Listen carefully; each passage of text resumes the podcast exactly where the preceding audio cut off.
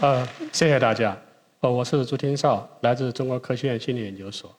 今天我给大家介绍一个比较沉重的话题——自杀。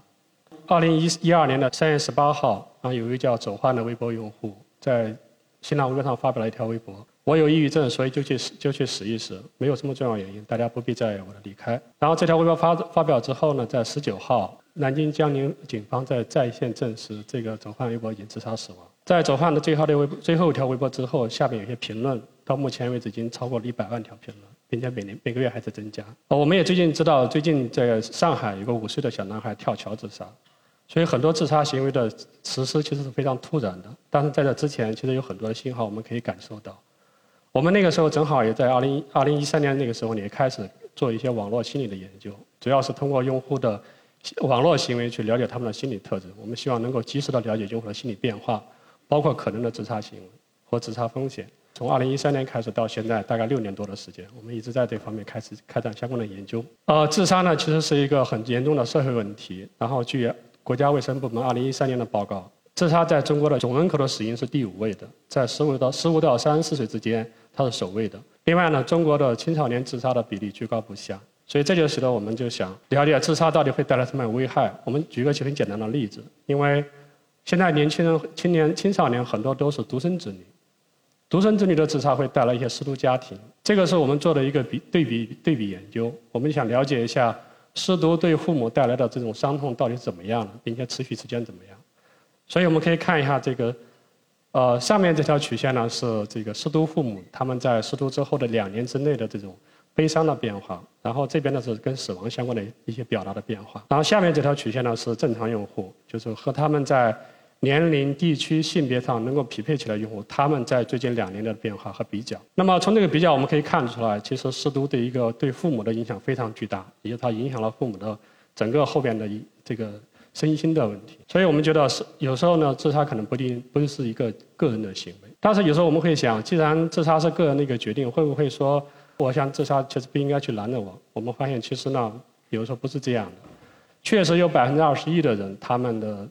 不需要、不想要任何的求助。但是呢，除此之外，大概百分之七十九的用人里边，其实有很多人，他们觉得不想麻烦他人，或者是或者是有的时候呢，对能否帮获得帮助没有信心。另外呢，可能他也顾及过顾及到他的考虑，还有就是有的时候可能不知道从哪地方获得帮助。另外还有有的时候还会担心这些费用问题，也就是说，很多有自杀意念或自杀倾向的人，其实他们并不是真的去完全放弃这种求助的意愿，只是因为很多原因使得他们没法去主动求助。那么我们就关注意到，其实，在互联网的用户里边，青少年是主力。同时呢，我们也注意到，在自杀呢又是这些青少年的死亡主因。那么我们就觉得，既然这些青少年经常通过网络进行交流，那我们就考虑有没有可能。利用互联网去做这种青少年自杀的干预或者预防工作。那有的人会认为，青少年在网上讲自杀，其实只是为了博取别人的关注而已，就他可能并不真的采取采取行为。啊，这是我们做的一个研究，我们发现其实并不是这样。在网络上表达自杀，其实有一半以上的人真的会尝试自杀。这就是提醒我们，其实在我我们在网络上看到的每一条跟自杀有关的这种表达。背后有可能就是一个真的自杀死亡的案例。那么我们下面就想了解一下，有没有可能通过网络去找到这些有自杀倾向的人或自杀意念的人？但是呢，我们经常听到一句话，就是啊，在互联网上没有人知道你是一条狗。就我们每个人在互联网上的表达都可能掩饰了一下，比如说这个其实是很正常的。我们都我们总想把自己好的一面展现给大家，这就所谓的社会赞许性。那如果是有自杀意念的人，他们在网上的表现和其他人都一样的话，那我们通过网络也找不到他们。这个大家都知道，前段时间有一个明星自杀，是因为抑郁症自杀，但是呢，在他的官方微博上是很正常的表现，所以我们当时就想了解一下这些自杀死亡的用户，他们在网上的表现和一般的用户到底有没有区别？我们在网上找到了大概三十名自杀确认自杀死亡的用户，然后呢，一个呢是通过他们的呃这种媒体宣传说他已经自杀，像包括前面讲的自走犯，还有另外呢是警方通告中确认自杀的，另外就是他的家人。在微博中，后来表示追思，我们确认是自杀死亡的。我们能够拿到这些自杀死亡用户他们在自杀之前的微博数据，然后我们就把这些数据呢和那些健康人的数据比较。通过比较，我们可以看出来，这些自杀死亡用户他们的微博互动更少，很多时候只是更加关注自我。另外呢，他们有很多的负性的消极的表达。同时呢，他们使用在他们的表述中，其实很多是跟死亡和宗教有关，但是呢和工作无关。也就是说，他们的表述内容上和我们的和我们所认为的正常用户是有区别的。除此之外呢，我们也想了解一下这些用户他们在语言的表达特点上有没有区别，就是他们的说话方式上是否跟我们的其他人也有差别。我们就比较了这两组人群，看看他们的修辞关系使用上面，就给大家说一下它的统计结果，就是这是差值，就是说，呃，那相比于这种普通用户、自杀死亡用户，他们在下面的修辞修辞关系使用上更加频繁，序列、连接、解释以及详述，下面给大家每个大概解释一两个。序列的关系呢，其实呢是我们在说话的时候，我们每个语段之间是有一定的连接关系的。那么这种序列关系使用比较频繁，其实是说明他们的逻辑思维很清楚，然后呢表述是否有条理。举个例子来讲，比如说，呃，我昨天坐高铁到深圳，然后今天在深圳做报告，这个说话就是一个非常有有序列性的一个表达。那么这也就说明，其实这些自杀使用用户他们在自杀之前并不是思维混乱的。另外呢，就是连接关系。连接关系呢，主要是说在语段之间会表示一些连接的这种词，比如说或呀、和、但是这种这种的连接关系。这个连接关系呢，使得我们的表述更加简明，同时呢，也避免了一些无重复或者无意义的表达。这也说明他们在表述的时候其实是非常清楚的、非常清晰的表达，逻辑性很强。就是他们并不是像我们想象的那样，好像就是一个完全混乱的逻辑，然后前言不搭后语，不是这样的。除此之外呢，我们也分析了一些自杀未遂用户。自杀未遂是自杀死亡的一个非常非常危险的因素，因为很多自杀未遂用户会再次成功自杀。我们在网上找了大概十几名自杀未遂用户他们的数据，我们在分析了他们在自杀尝试前后的这种修辞关系的变化，可以看出来，在自杀尝试之后，修在解释连接方面比较增多了，而在这个重塑方面降。降低的比较比较多。解释的一个这种关系是什么意思？就是说，很，它是通过一些卫星的语段去解释核心语段的这个意思。举个例子来讲，他是个好人，总是帮助别人，是个好人，这个是一个核心的语段。总是帮助别人的话呢，这个就是解释这个好人是怎么一种情况。所以这个其实给我们的感觉就是，经过自杀尝试这样的一些自杀未遂用户，他们在之后的表达上面，更希望通过这些。解释关系的使用能够让自己的自己的含义能够让别人更容易的接受，同时呢，我们也发现这种重塑关系的这个使用有差异，也就是说，在自杀尝试之前，重塑关系使用的比较频繁，在自杀尝试之后可能少了一些。举个例子来讲，就是，呃，你该说再见就再见，就是不要千万别留恋。我们有的时候在正常说话的时候，我们也会去多次重叠来强调某些概念，但是我们发现这些。经过自杀尝试的用户，他们在自杀未遂之后的，其实呢，他们很少这样的一个重复概念表达，反而更简洁、更清楚。通过上面我们的分析可以看出来，其实这个自杀用户在和一般用户，包括未遂前后的他们的表现的方式以及内容上都有区别。那这样的话，我们就想有没有可能用计算机去自动找到这种区别？我们可以找到那些有自杀风险的人。所以这个就是我们的现在做的一个在线自杀主动预防的一个流程。我们首先利用网络爬虫去自动下载一些网上的微博或者内容，然后这个是原始数据，这个数据没有任何标注。然后后续呢，我们利用机器学习的模型，就所谓的人工智能的一些方法，然后对每一条微博给出一个预测标注来，就自动去标注这条微博是自杀意念还是没有自杀意念。那么这个是我们利用的有十二种所谓自杀讯号，也就是说，我们其实在日常生活中，如果我们看到我们周围人有这种比较特异的行为的话，我们可能要提高一些警惕。为大家大概介绍一下，第一种呢，就是威胁说要伤害或杀死自己，或者是讨论说要想要伤害或杀害自己。啊，另外呢，就是寻找这种杀害自己的方法，包括一些器械或者是这种药物。此外呢，对讨论或者是写跟死亡或者是自杀相关的内容，这个超出常态，也就说超出普通范围。包括增加酒精或者是药物的使用。另外呢，有时候会比较消极的表表达，比如说认为活着没有理由，然后没有人生的目标，同时呢会有一些焦虑啊、激动，包括入睡困难。此外呢，会觉得感觉陷入困顿，不能找不到出路。另外，保绝望，表示绝望。同时呢，在行为表现上会有一些开始远离朋友、家人或者社会。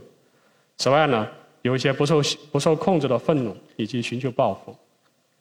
有的时候行事行事比较鲁莽，另外呢也热衷从事一些风险活动，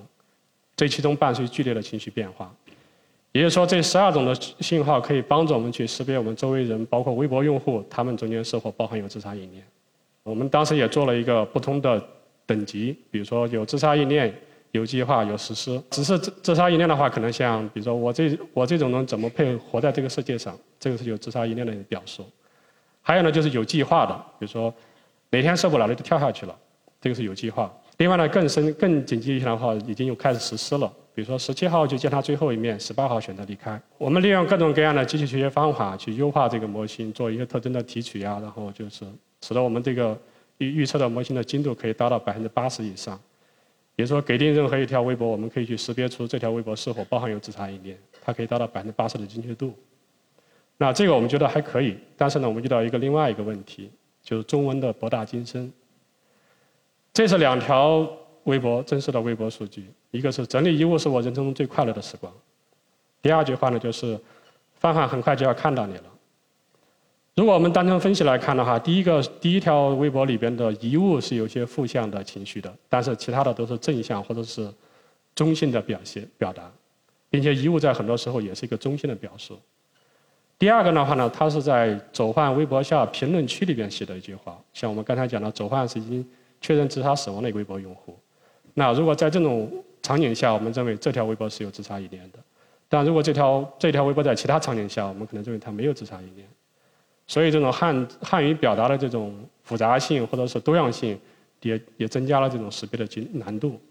但是呢，我们觉得利用不断提升这种机器学习的性能，不断的新的语料进入，我们希望能够提高这种呃识别的精度。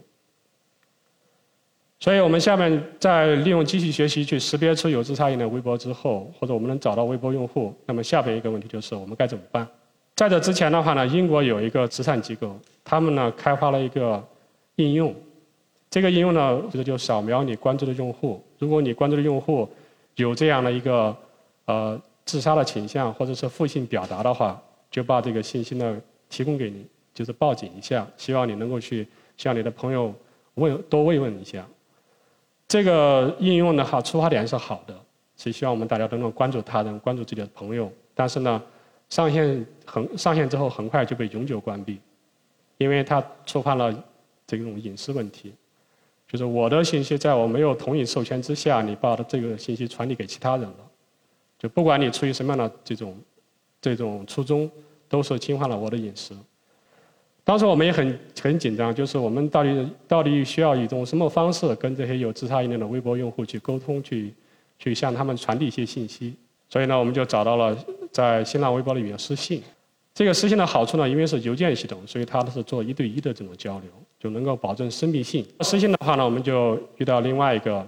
问题，就是我们现在觉得这种垃圾信息特别多，是吧？这种邮件来了之后，可能看都不看就删掉了。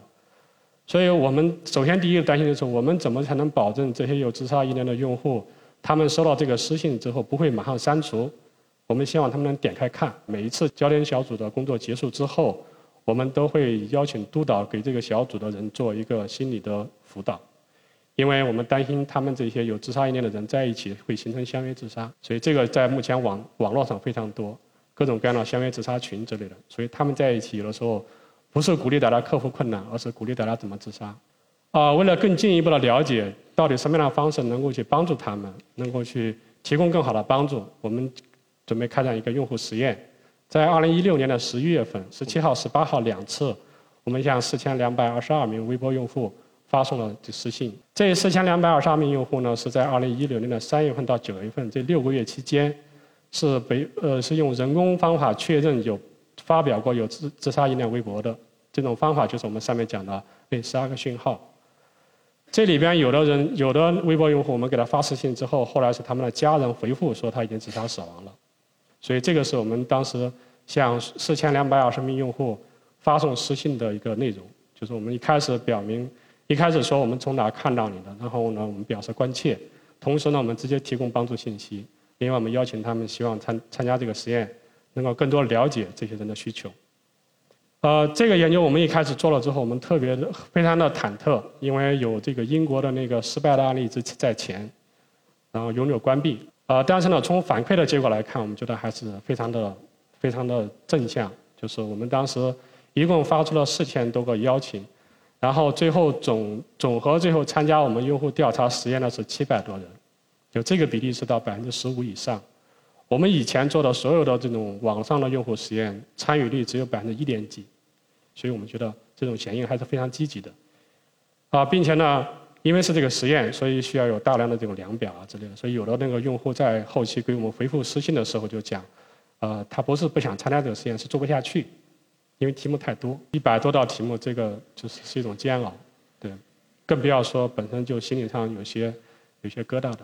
同时呢，我们给这些四千多人发送私信，他们有三百多人直接给我们回复了私信。这三百多人给我们回复的私信里面呢，有个位数的是非常负面的，我们可以理解，因为不想被打扰，觉得自己的隐私受到了侵犯。但是呢，其余的用户给我们的反应都比较正面，或者至少比较中性。这个是是说收到第一次收到这样的信息，然后另外呢，他们也也觉得通我们这种信息是在他们最困难的时候拉了他们一把。能够通过这种私信的方式去传达一种社会支持，我觉得这个可能是他们克服困难的一个比较大的一个动力。呃，我们的统计也发现，大概百分之十六的人明确表示不希望接受任何的帮助，这个我们觉得可以是可以理解的。在其他愿意接受帮助里边，我也问了他们到底需要什么样的帮助。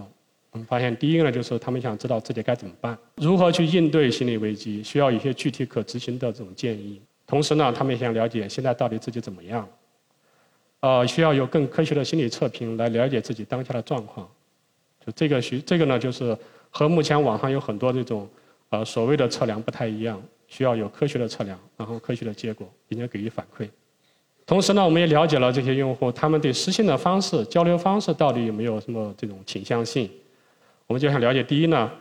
呃，是否在意发送私信的账号的系属性？还有第二呢，就是我们会表达关切，但是呢。在私信开头的表述的顺序上面，我们是先表达我们的是账号属性，再表示关切呢，还是我们先表示关切，再表达我们的账号属性？就这两种，他们更倾向于哪种？所以从这里我们可以看出来，一个呢，他们是认为需要了解账号属性从哪来的，这个避免是微商；第二呢，就是先表明属性，再表达关切。然后，所以呢，基于这些的内容，我们就对私信做了一些进一步的改进。这个改进呢，大家可以看一下，就是我们第一个呢，我们会说说我们是从哪来的，是干什么的，然后呢，我们是在哪看到你的信息的，同时呢，后边我们会有三种的干预信息，一个呢就是心理测量，就我们会有这个问这个网站的地址可以做心理测量，然后呢，我们也可以，我们也提供了一些这种热线电话，就是这种转接热线，最后呢，我们也告诉他们，我们会有这种志愿者在线值班。在线值班的时间都有，其实我们这里写的是六点到十点，当然有很多时候我们会工作的超一直到十二点。呃，大家可能觉得这个私信写的特别的这个啰嗦，因为我们觉得对有自杀意念的用户或对某些这种人群的话，他们不愿意看特别长，但是呢，我们又不能通过点击之后第二次看，第二次看一般流失会很多，所以我们把主要的核心信息都放在这个私信里边。他们在第一时间看到这信息之后，就可以去决定该怎么去做进一步的操作。在这个基础上呢，我们就开始了做这种在线自杀的预防的工作。然后呢，这个我们在一七年的四月份开始测试部署，在一七年的七月份正式上线值班。我们提供了全国心理危机干预热线的汇总，这个我们这个这里面列的不是全部的，然后在网站上有全部的。呃，我们只给了这些干预热线的汇总，我们并没有提供任何商业机构的这种心理咨询，因为我们觉得那有可能会被认为是在做广告。呃，这些这些干预热线的汇总的话，我们也是经过专家的讨论，我们认为这些热线电话他们提供的服务质量是可以得到保证的。除此之外呢，我们提供了一些科学的心理测评量表，包括抑郁、焦虑、自杀可能性、心理健康。此外呢，还有一些人际需求问卷以及自尊量表，包括人格方面的测量工具。啊，还有就是主观幸福感、社会支持以及网络社会支持量表。我们现在的这种宣传是抑郁症宣传的过过大了，其实很多时候达不到抑郁症的程度，有时候反而会害怕。所以通过这种科学的测量，加上有及时的反馈，可以让他们能够真正的认识自己当前的这种精神状态是到底怎么样了，就不要过度的害怕，不要过度恐恐惧。同时呢，我们也提供了一个在线的这种心理服务，就是自助服务。这个呢是认知行为疗法。这认知行为疗法在目前是被认为最具有明确程序化的一个自助干预的系统。这个干预系统呢，主要是通过提供一些心理健康教育，然后让大帮助大家去认识到什么样是歪曲认知，就是有时候歪曲认知我们只是看问题看的不对，通通过某种方式去校正自己的歪曲认知。另外，通过积极情绪植入可以帮助我们克服困难，克服这种心理上的困难。当然，这个系统有个问题就是它这个时间比较长，但是呢，我们从后台的观察来看，还是有很多人做完了这个这个这个练习。同时呢，我们也提供了这种呃志愿者的交流，就是志愿者可以如果有用户通过私信回复给我们的话，我们的后续志愿者就会跟进。志愿者跟进的过程呢，其实呢，一方面首先呢，我们对他表示关心，然后呢，询问情况，了解了解问题，并且进行前测。这就包括对测量测试结果进行反馈解释，就把他的情况给他解释清楚。在之后呢，我们会利用这种呃。问题解决疗法去帮助他克服困克服当前遇到的问题。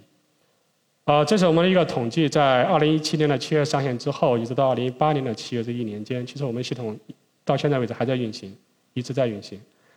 然后这一年间，我们分析了大概三十八万条的评论，这三十八万条评论其中有两万四千条是有包含自杀意念的，这两万四千条的自杀意念来自于一万两千多微博用户。有的人是多次发表有自杀意念的微博被我们检测出来，然后呢，如果检测出来之后，我们就可以就会给他发送上面的私信。但是呢，我们每一次发私信的话，我们会内容上稍微变化一下。从我们目前的设置，我们最多只发五次。呃，五次的设定其实没有没有以前的这种研究经验可借鉴。我们希望通过发表发布五次的这种私信，主要一个目标呢是希望传达这样一个这种信息，就是我们没有放弃，希望他不要放弃。呃，这个我们觉得还是很有效果的。就是有一个这种微博用户最后给我们发了私信，他从来就没有回复，但是最后他说，在接到第三次之后，他认为我们是真的想帮他们。他现在也走出自己的困境之后，开始帮助其他人。所以我们觉得通过这样一个私信的沟通，多次私信沟通，我们想表达这样一个比较稳定、比较明确的社会支持的一种思路。我们也做对这些用户做了一些统计分析。其实这里面呢，我们可以看出很明显的问题，就是现在的自杀人群低龄化倾倾向比较厉害。在我们这个样本里边，高中生比较多起来，然后初中生也有，并且有很多小学生。另外呢，我们也分析了一下，如果遇到问题之后，你该向哪些人求助？其中我们发现有一半的人从来没有求助过。在有求助过这些人里边，其实呢，家人不是第一位的。甚至对家人的求助的率低于对陌生网友。比如说，我宁愿把我的问题向陌生人去讲，我也不愿意跟家人讲。我们的后续分析之后发现，其实自杀的动因里面有很重要一个叫所谓的毒性父母，包括跟父母的关系啊、亲子关系问题。很多时候，跟父母的关系反而成为一种自杀的动因。所以我们觉得，在自杀这种防御过程中，可能父母需要承也需要承担更多的责任。我们也统计了一下整个的这种网站使用情况，我们发现网站被访问了一万多次，这里面呢有五千多名用户跟我们做了及时的有一些反馈。这个反馈我们主要觉得通过各种方式能够激活他们去跟外界交流的这种意念，就不管是怎么样，只要能够让他们激活这种意念，让他们跟外界保持沟通，这个就是一个非常好的一个起起点。同时呢，有两千多名用户跟我们的咨询师、我们志愿者做了一些沟通。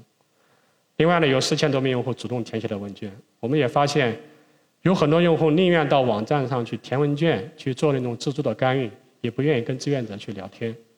我们觉得这也可以理解，因为很多人不愿意把自己的最隐秘的事这种部分向一些陌生人去倾诉，可能计算机最合适一些。所以我们也觉得，通过计算机的办法提供一些这种心理测量啊，包括心理的自主干预，也可能是以去做那种自杀干预比较好的思路。这是我们统计的在每个月之间，这些用户和我们的志愿者交流的情况，每个月都有，有些是有变化。同时呢，我们也问了一些这些这些这些志愿者，我们通过私信方式提供这种干预，他们到底接受程度怎么样？从这些反馈来看，我们觉得接受程度比较的比较好，就觉得还能够接受，因为能够保证隐私情况下可以及时的一些反馈。啊，我们通过这种机器学习的方法，主动找到有这些这些有自杀意念的用户，提供帮助。同时呢，我们根据有后续的各种跟进。但是呢，我们也不能杜绝自杀，就自杀自古以来都有。这个是一个网友对我们的评价，我觉得非常的贴切，就是他说是，啊，你拍拍我的肩膀，让我挺起胸膛。我们解决不了问题，但是我们可以相当于那些有自杀意念的人提供这种新的方法、科学的方法去应对问题。除了我们用技术方法去做这种自杀干预之外，我们也发现公众对自杀的污名化态度，其实很大是很大程度上也降低了自杀的求助意愿。我们对包含呃微博直播自杀这种所有内容做了统计分析之后，我们发现，在这些讨论到微博直播自杀的这种内容上，其实有很多的是这种污名化态度。包括是碳买了没有，然后发微博自杀的一个都没死成，就这个这个主要认为这个自杀是一种虚假信息，是博眼球的，是为了去故意引起注意的。啊，另外呢，值得赞成的认为是有人在，比如说其实微博直播自杀也不错，另外还有说有人在微博直播自杀，这个人生也太酷了。就是我们在网上对有自杀意念表述的人的一种随口说话，包括我们不管是调侃啊，还是说看热闹不嫌事大的心态。其实都有可能是让他们的最后一点求助都都浇灭了。如果以后我们在网上看到一种自杀意念表达的话，我们的一种态度应该是：首先，我们向他表达很明确的我们希望帮助的态度。同时呢，我们不要做价值的判断，因为上面我们的研究可以大家看到，这些在自杀之前的用户，其实他们的思维非常清晰，说话非常简明扼要，他们所有的道理都考虑到了。我们也不要对他们的这种想法有任何的污名化态度或者负向表示，更不要跟他们讲大道理。我们能够做的就是最好的做的就是我们可以倾听他们的倾诉，了解他们的问题，帮助他们找到这种专业的服务。有的时候我们不要去好心办坏事，因为这个服务是一种专业的服务。很多时候，如果你不是专业人员的话呢，你做了这种这种事情之后，有可能会对你自己造成伤害。呃，除此之外呢，中国的自杀行为和国外不太一样。在国外的话，自杀人群里百分之九十的是长期精神疾病导致的，在中国的这个比例可能不到一半。也就是说，接近有一半的自杀用户，其实他们是健康人，比如说像工作、婚恋，然后经济问题啊、金融啊，包括各各方面问题，还有比如说因为高利贷跳楼自杀的。所以呢，针对自杀的干预的话，不是完全依靠心理学可以解决的一个问题，需要我们动用全社会的力量，大家都重视起来，一起解决这个问题。对，当然我们现在的宣传是追求个性张扬，是吧？但是呢，呃，我们仍然认为自杀不是一个。个人的行为，就虽然我们去尊重每个人对生死的选择，但是呢，我们其实更尊更敬畏生命。好，我的报告结束，谢谢大家。